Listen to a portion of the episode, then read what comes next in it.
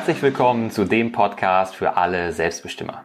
Ich bin Martin Stemmeisen und als Selbstbestimmer Coach helfe ich gestressten Berufstätigen, endlich wieder energiegeladen und selbstbestimmt zu werden, indem wir hier über Körper und Geist sprechen. Wenn du ein Selbstbestimmer bist oder werden willst, wünsche dir das Gleiche hundertprozentig auch für deine Kinder, sofern du welche hast. Aber wie beginnt so ein selbstbestimmtes Leben? Natürlich mit der Geburt. Aber die Geburt bekommen die Kinder in der Regel nicht bewusst mit, zumindest nicht mit dem Bewusstsein, dass wir Erwachsene haben. Dafür ist so eine Geburt eine umso einschneidendere Erfahrung für die Eltern, die entweder wunderschön, aber auch richtig traumatisch sein kann. Und damit es eben nicht letzteres wird, haben wir heute Christine Graf, die in der mentalen Geburtsvorbereitung arbeitet und mit ihrer Methode der friedlichen Geburt werdende Eltern begleitet, zu Gast. Herzlich willkommen, Christine. Herzlich, äh, herzlichen Dank für die Einladung. Herzlich willkommen. Wolltest du mich auch gerade begrüßen? Ja, das ist schön.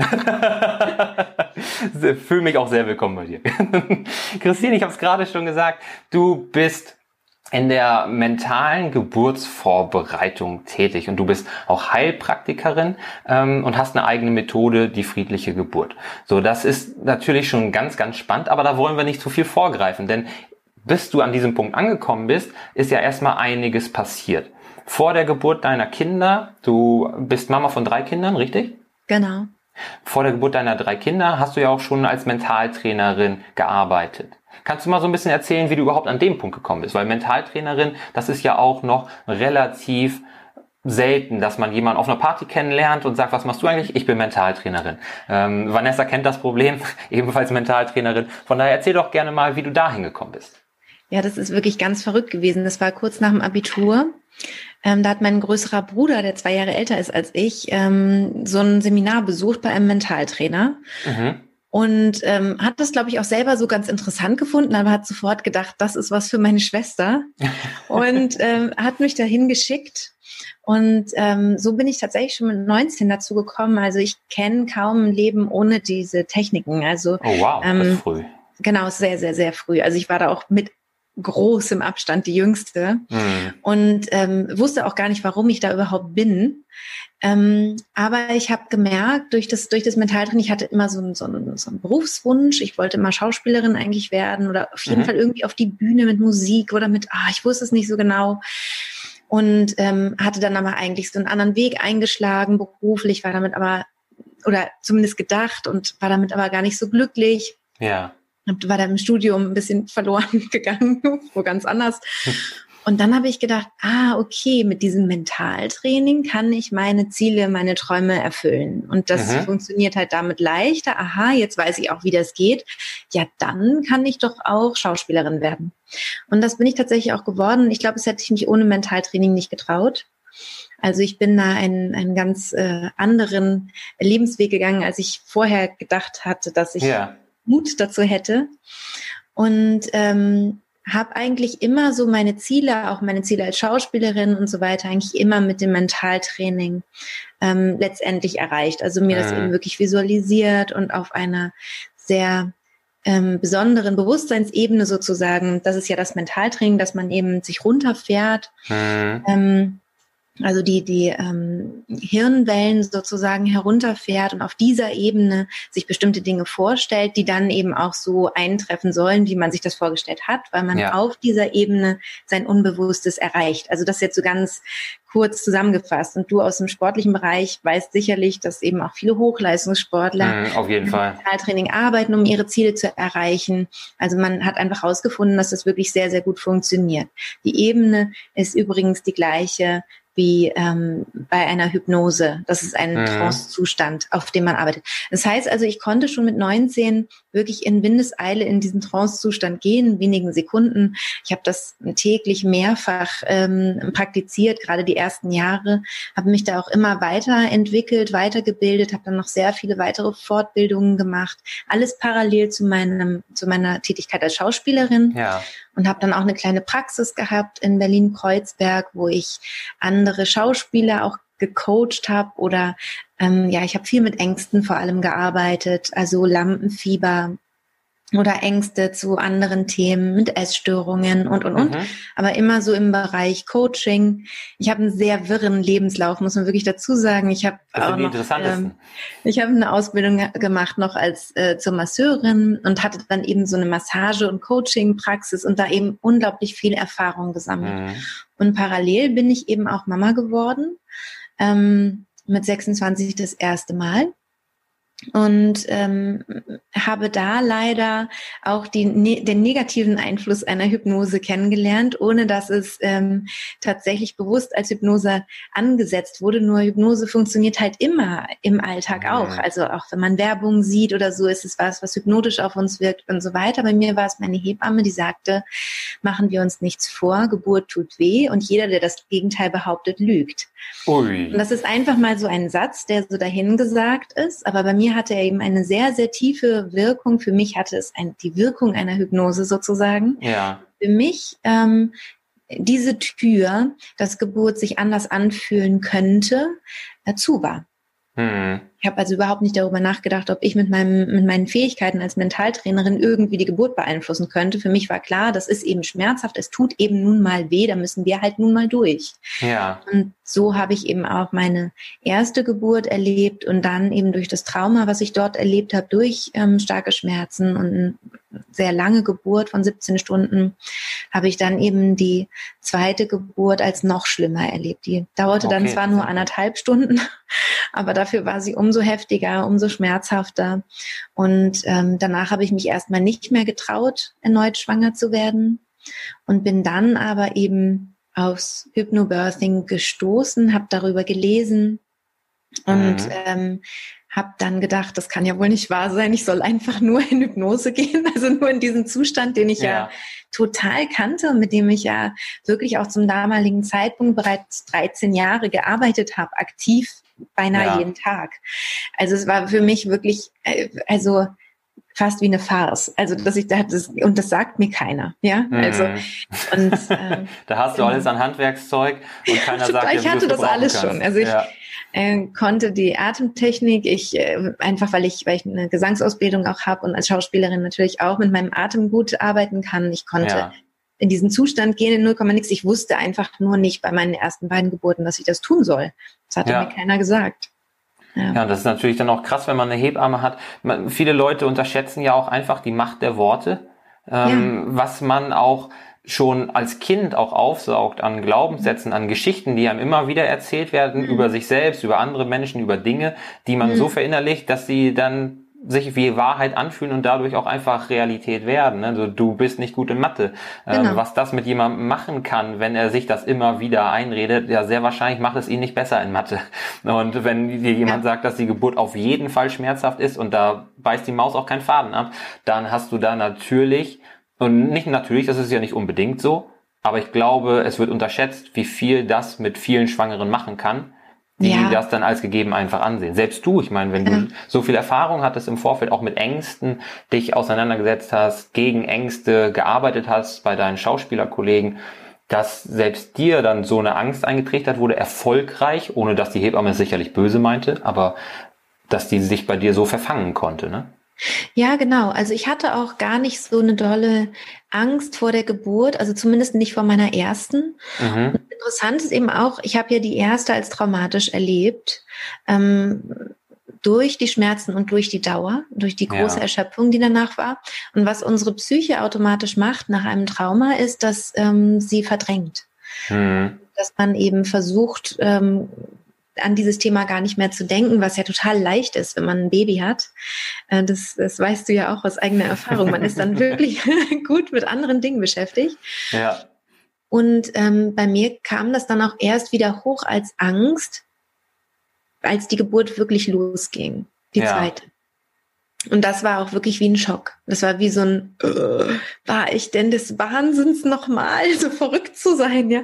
Also ja. das war, das war wirklich ganz schlimm, also so eine Retraumatisierung. Aber es war nicht so, dass ich jetzt die ganze Zeit Angst gehabt hätte in meiner Schwangerschaft. Ne? Wie gesagt, beim ersten Mal hatte ich Respekt und habe gedacht, ja, tut halt weh, muss man halt durch. Mhm. Beim zweiten Mal war es so verdrängt, dass ich die Angst eigentlich nicht äh, so gespürt habe. Aber eben vor der dritten Geburt, da hatte ich permanent Angst. Also ich hatte auch Angst, wieder schwanger zu werden. Ich, das, da ist auch eine größere Lücke zwischen den Kindern, sonst wäre meine ja. Tochter sicher zwei Jahre jünger, ähm, zwei Jahre älter, andersrum, genau, zwei Jahre älter.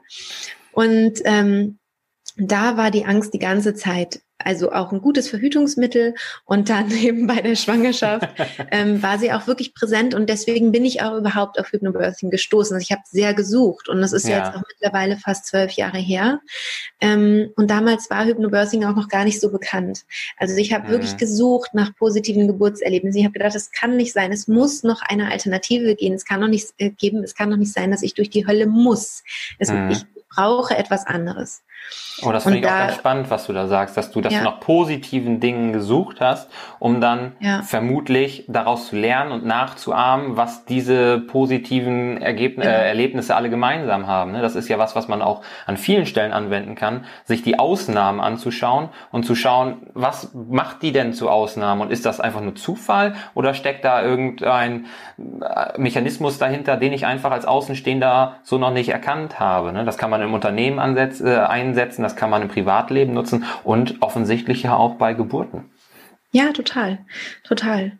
Und das war, das war ja eben auch dann so das, das Faszinierende, ne? dass ich dann, hm. dass ich dann gemerkt habe, ah, okay, darum geht's. Und daher habe ich dann auch den Mut genommen. Also ich habe dann ja bei der dritten Geburt dann letztendlich eine Hausgeburt gemacht und ich hatte wirklich bei den anderen beiden Geburten alles zusammengeschrien, was überhaupt geht. Also einmal ein Geburtshaus und einmal ein Krankenhaus, komplett zusammengeschrien.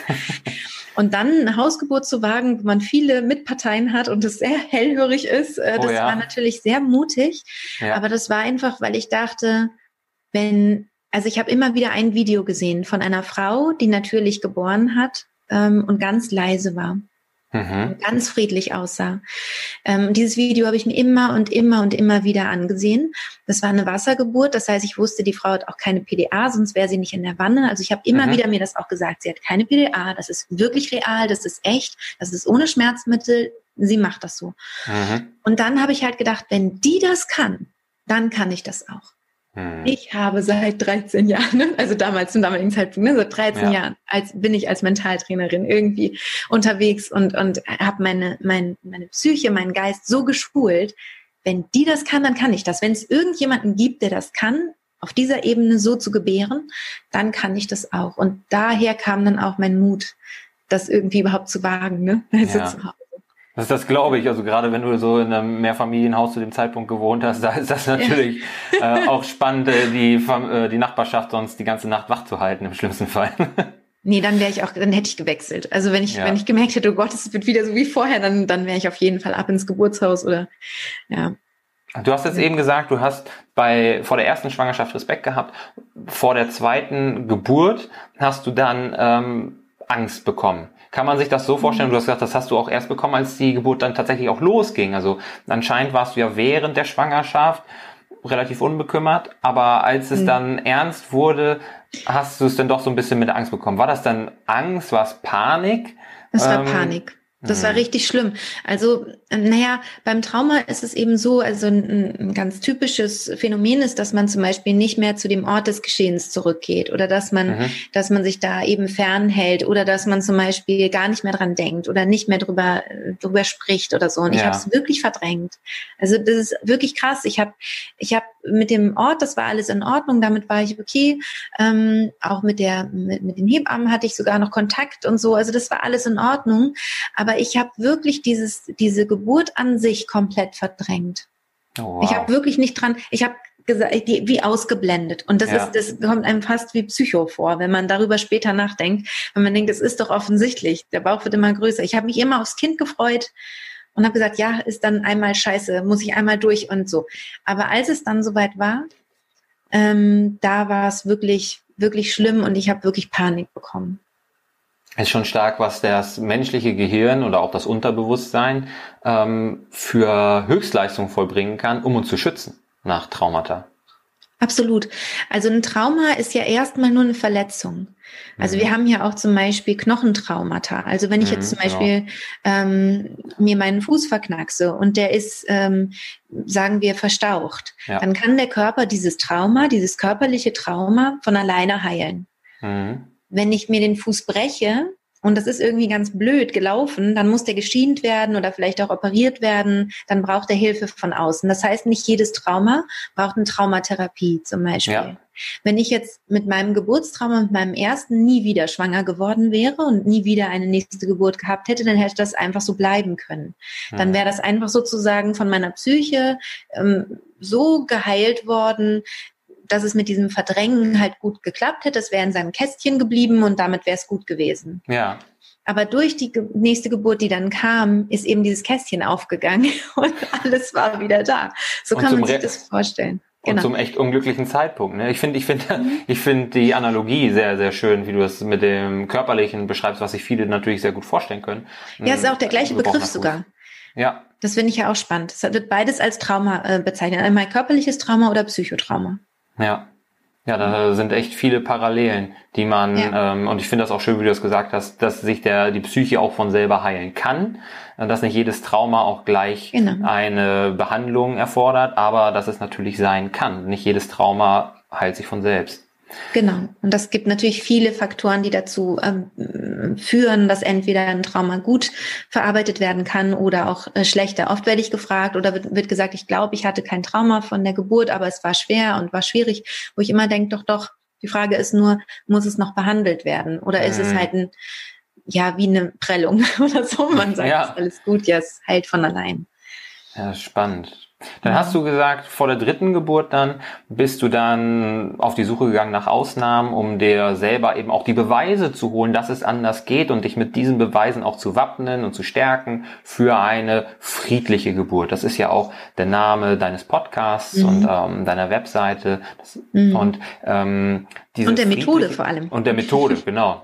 Die, die, die möchte ich nicht unter den Tisch fallen lassen. Ähm, genau. Aber diese Methode, die hast du auch erst nach der Geburt entwickelt. Vor der dritten Geburt hast du dich mit Hypnobirthing äh, beschäftigt oder ist, hast du deine eigene Methode da schon entwickelt? Genau, also ich habe ich hab meine Methode da schon entwickelt. Also ich habe hm. das Buch gelesen, Hypnobirthing. Es gab damals in Berlin auch nur eine einzige Hypnobirthing-Kursleiterin, die ich dann mhm. auch aufgesucht habe. Ich war zu spät dran für, einen für einen Kurs, aber ich habe dann noch mal so eine Einzelsitzung genommen, so eine ganz intensive. Mhm. Gemerkt, kann mir viele meiner Fragen leider nicht beantworten. Also, dass, dass ich gemerkt habe, okay, das, was im Buch steht, das ist im Grunde das, was sie auch sagt. Aber ich fand, ich hatte da halt bestimmte Fragen. Zum Beispiel beim Hypnobirthing werden sieben unterschiedliche Möglichkeiten vorgestellt, wie man in Hypnose gehen kann. Mhm. Und dann habe ich gesagt, ich habe da eine schnellere, ich habe eine einfachere, kann ich auch die nehmen? Weil das war ja die, mit der ich eben schon immer gearbeitet habe. Total vertraut, äh, ja. Und dann meinte sie, na ja, weiß ich nicht, Hypnobirthing äh, sagt dazu nichts und ich kann dazu nichts sagen und so. Und dann habe ich gedacht, ja, aber das ist sinnvoll. Also das muss dieser Zustand sein. Also das muss, also, also das ist das Gleiche. Ja. Dann habe ich immer noch geguckt, gibt es da noch irgendwie noch ein Geheimnis, irgendwas, was ich noch wissen muss, ja, was mir sonst fehlt für die Geburt. Und ich habe aber gemerkt, da, das ist kein Hexenwerk, da ist nicht noch was Zusätzliches dabei, sondern es geht um diesen ganz tiefen hypnotischen Bewusstseinszustand. Mhm. Und ich wusste ja, wie ich den erreiche. Mhm. Und ich hatte die Erfahrung von zwei Geburten.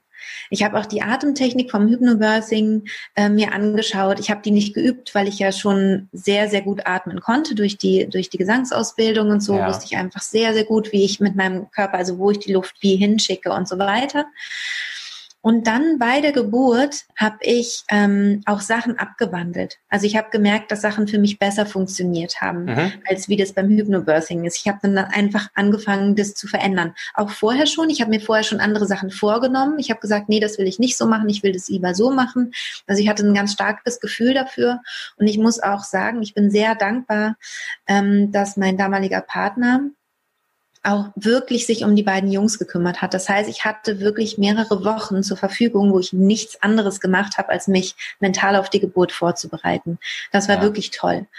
Und ich habe halt diese Zeit genutzt, um wirklich zu gucken, okay, was genau, also brauche ich, was nehme ich mir raus aus diesem Hypnobirthing-Köfferchen und wo habe ich das Gefühl, nee, das ist mir noch nicht genau genug. Ich wusste halt, die mhm. Geburt ist eine totale körperliche Herausforderung, eine Extremsituation. Ich habe die ja, wie gesagt, ja. als wirklich furchtbar erfahren und ich habe gesagt, ich brauche dafür noch mehr ähm, Unterstützung, um wirklich dran zu bleiben, um mich wirklich zu konzentrieren. Ähm, wie kriege ich das am besten hin? Und habe mir das überlegt und das ist auch äh, so gut gewesen. Und mhm. bestimmte Dinge haben sich dann unter Geburt auch nochmal anders dargestellt, dass ich gemerkt habe, nee, ich brauche noch eine einfachere Visualisierung. Das ist zu komplex, ja. ich brauche es noch schlichter. Dann habe ich es noch schlichter gemacht. Also, dass ich irgendwie auch während der Geburt selber die Methode entwickelt habe. Mhm. Und ich wusste auch während der Geburt, während der Geburt, ähm, ich werde das auch unterrichten. Das also ist ja spannend, mich, dass du dafür im Kopf hattest währenddessen. Ja. Zeigt nochmal, wie gut das auch funktioniert hat anscheinend. Ne? Ja, weil ich, weil ich wirklich extrem beeindruckt war. Ich hatte ja. während dieser Geburt von einem fast viereinhalb Kilo schweren Kind keinerlei Schmerzen. Das ist ein richtig großes Kind und, und damit noch, noch mal umso beeindruckender, als wenn es ja. nur ein ganz kleines, zartes Wesen gewesen wäre. Viereinhalb Kilo Kind ist ja echt schon ja, es war ein richtiger Brocken. Und ja. Gott sei Dank wusste ich das vorher nicht, weil sonst hätte es vielleicht mich in meiner, in meinem Mut auch wieder eingeschränkt, ne? Wenn man mir gesagt hätte, sein, oh, ne? Riesenkind, um Gottes Willen, das als Hausgeburt, sind sie wahnsinnig. Wenn ich ja. sowas vorher schon gehört hätte, dann hätte es mich wieder wahrscheinlich auch beeinflusst und ich hätte, wäre nicht so mutig gewesen. Sicherlich, weil die Wortwahl und der nicht. Ton, den, den, den man dann bekommt, ne, das, mhm. Mensch, das ist ja ein halber Truthahn oder so, das äh, ist ja auch nicht gerade förderlich, was den Mut angeht. Ja, vor allem, wenn man eben schon traumatisiert war. Eben. Mhm. Also das ist eben auch wirklich so, das, das war so die, die Besonderheit. Und für mich ist es halt im Nachhinein so perfekt, so mhm. perfekt, dass nicht schon die zweite Geburt so toll war. Weil oh. sonst hätte ich, sonst hätte ich mir selber gedacht, naja, die erste ist immer schwer, die zweite ist immer leichter. Okay, ja, stimmt. Da wärst du also vielleicht gar mich, nicht auf diesen Trichter gekommen. Mh, aber ich, ich hätte mir und meiner Methode nicht vertraut. Hm.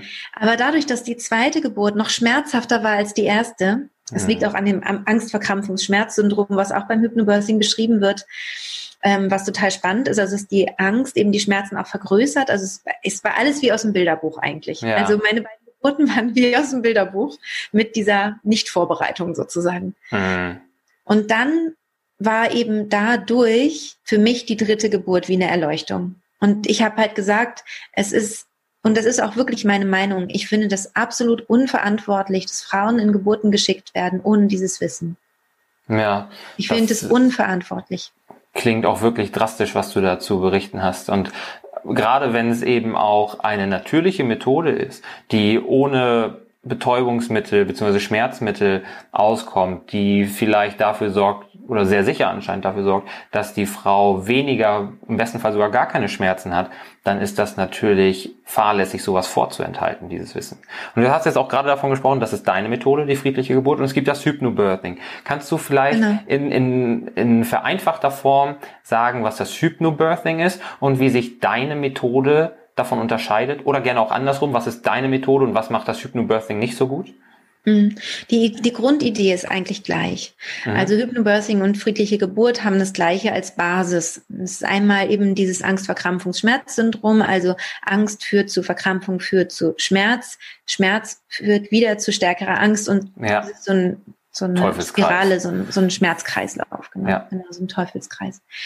Ähm, und eben, dass man davon ausgeht, dass die Hypnose ein, eine Wirkung aufs Schmerzzentrum hat im Gehirn. Das ist mhm. auch sozusagen die gleiche Basis. Also, dass man Hypnose anwenden sollte für die Geburt. Also diesen besonderen Bewusstseinszustand von runtergefahrenen äh, Hirnwellen, so kann man sich das vorstellen. Ja. Ähm, der Zustand der Hypnose, das ist vielleicht noch ganz, ganz wichtig, weil vielleicht manche, die jetzt zuhören, denken, oh Gott, oh Gott, wovon redet sie ja? So ein spooky Zustand, den hat zum Beispiel jeder im Kino. Mhm. Wenn man so ganz im Film versunken ist und plötzlich spricht einen der Nachbar an, wo ist eigentlich der Autoschlüssel? Und man denkt so, oh Gott, oh Gott, Autoschlüssel, was, wo? Habe ich überhaupt ein Auto? Wer bin ich? Also ja. das ist ein hypnotischer Zustand. Es ist nicht mehr und nicht weniger. Also es ist ein Zustand, den wir kennen, den wir vom Einschlafen, vom Aufwachen kennen und eben vom Kino oder ich habe eine Autofahrt und weiß jetzt plötzlich nicht, was ist in den letzten zehn Kilometern gewesen, weil ich immer wieder die gleiche Strecke fahre. Der Klassiker, auf jeden genau, Fall. Genau, also so ein Flow-Zustand, so ein Zustand, wo ich die Zeit nicht mehr richtig im Kopf habe, sind drei Stunden vergangen, was habe ich getan in dieser Zeit? Ja, also das sind alles hypnotische Zustände. Mhm. Das ist also so von dem, von dem Grundgedanken, dass das auf unser Gehirn wirkt und eine positive Wirkung hat, auch was das Schmerzerleben angeht, das ist sozusagen die gleiche Grundlage. Wie ja. gesagt, beim Hypnobirthing, ich finde es zu komplex, ähm, zu kompliziert, mhm. weil es eben sieben unterschiedliche Wege in die Hypnose hineingibt. Jetzt muss man auch da wieder differenzieren. Es gibt Hypnobirthing ist nicht gleich Hypnobirthing. Es gibt auch Hypnobirthing-Kursleiterinnen, die sagen, ich spezialisiere mich auf eine von diesen Methoden ja. und das bringe ich bei und dann mache ich auch noch Audioaufnahmen oder sonst irgendwas. Also das gibt es auch. Das heißt, es gibt auch tolle Hypnobirthing-Kurse, aber generell jetzt unter dem Deckmantel Hypnobirthing mhm. kann es eben alles geben. Ich finde auch tatsächlich schwierig, dass jeder Hypnobirthing-Kursleiter werden kann. Also es muss eine Frau sein, die muss schon mal geboren haben, aber mehr auch nicht. Das kann eben auch okay wirklich jemand sein, der weder Hebamme ist, noch irgendwie Mentaltrainerin, Hypnosecoach oder irgendwas. Und die Ausbildung dauert ein Wochenende. Das mhm. finde ich wirklich, wirklich schwierig. So. Ja. Aber es gibt natürlich auch Hypnosetherapeuten, die eben Hypnobirthing anbieten zum Beispiel oder Hebammen, ne, dann sieht es auch schon mhm. wieder anders aus. Aber ich will nur sagen, das ist seit kein ähm, Qualitätsmerkmal. Ja, genau. Genau, genau. Und was eben schwierig ist, also ich finde ein paar Sachen noch schwierig. Einmal eben durch diese sieben unterschiedlichen Möglichkeiten wissen die Frauen oft gar nicht, was sie jetzt machen sollen bei der Geburt. Mhm. Keine dieser Möglichkeiten ist richtig gut geübt, dass man es wirklich in Sekundenschnelle abrufen kann, was ich aber wichtig ja. finde, weil es eine Extremsituation ist, in der wir abrufen müssen. Mhm. Und dafür braucht man halt ein bestimmtes äh, Training. Ganz einfach, eine Übung. Ähm, und ich finde auch schwierig, dass Hypnobirthing so ein bisschen das Gefühl vermittelt, wenn man keine Angst hat, hat man automatisch keine Schmerzen bei der Geburt. Und das sehe ich nicht so. Mhm. Also es gibt viele Frauen, die ohne Angst in die Geburt reingehen und danach traumatisiert sind, mhm. weil sie sagen, damit habe ich nicht gerechnet. Mhm. Also für mich ist wirklich die Hypnose der, der Teil, der die Schmerzen äh, reduziert und nicht, dass keine Angst haben. Aber wenn ja. ich Angst habe, bin ich automatisch nicht in Hypnose und Angst verstärkt den Schmerz. Äh, also deswegen, das stimmt schon ne, mit dem Angstverkrampfungsschmerzsyndrom, aber ich brauche dazu noch meiner Meinung nach auch die Hypnose und die muss wirklich gut geübt sein. Und dadurch kommen die Frauen schlecht vorbereitet ähm, dann leichter in die Situation, dass sie naiv in die Geburt reingehen mhm. und denken, ah, ich habe einfach keine Angst und dann ist es alles super und es ist doch natürlicher ähm, Prozess und so und dann fallen die sehr, sehr tief, wenn sie merken, dass es anders ist. Das kann ich mir genau. vorstellen. Ja, ich, und das ist schlimm. Ja, das, das, auch das kann ich mir vorstellen. Also ich meine, wenn man sich deine Geschichte anhört, man merkt, dass du damit absolut deinen Frieden geschlossen hast und dass du auch das Positive daran siehst, dass du ohne diese beiden negativen Erfahrungen auch nicht zur friedlichen Geburt gefunden hättest, sehr wahrscheinlich, oder dem der friedlichen Geburt gar nicht vertraut hättest. Das ist natürlich wahnsinnig gut, weil du dadurch auch sehr vielen Leuten helfen konntest, aber man merkt auch einfach, dass du da viel mitmachen musstest bei den ersten beiden Geburten, um dann durch Schmerz leider ähm, so viel dazulernen zu können. Ne? Ja, das stimmt. An dieser Stelle machen wir einen kurzen Cut und teilen das Interview mit Christine in zwei Teile. Wenn du den zweiten Teil nicht verpassen willst und wenn du auch weitere interessante Impulse und Denkanstöße für dein selbstbestimmtes Leben bekommen möchtest, dann vergiss nicht, jetzt auf jeden Fall unseren Podcast zu abonnieren. Denn wir helfen gestressten Berufstätigen endlich wieder energiegeladen und selbstbewusst und selbstbestimmt zu werden. Und dafür bieten wir auch unser Coaching an. Ja, wer sich auf seine Geburt vorbereiten möchte, der ist bei Christine Gold richtig. Und wer sich wieder energiegeladen und selbstbestimmt fühlen möchte, der ist bei uns genau richtig. Alle Infos zum Coaching, wann das nächste Mal eine Coaching-Gruppe startet und wie du dich unverbindlich auf einen der limitierten Plätze bewerben kannst, findest du ebenfalls hier in den Show Notes, genauso wie alle Links zu Christine und zu ihrer Arbeit. Schau es dir jetzt an und sei dein Selbst best immer.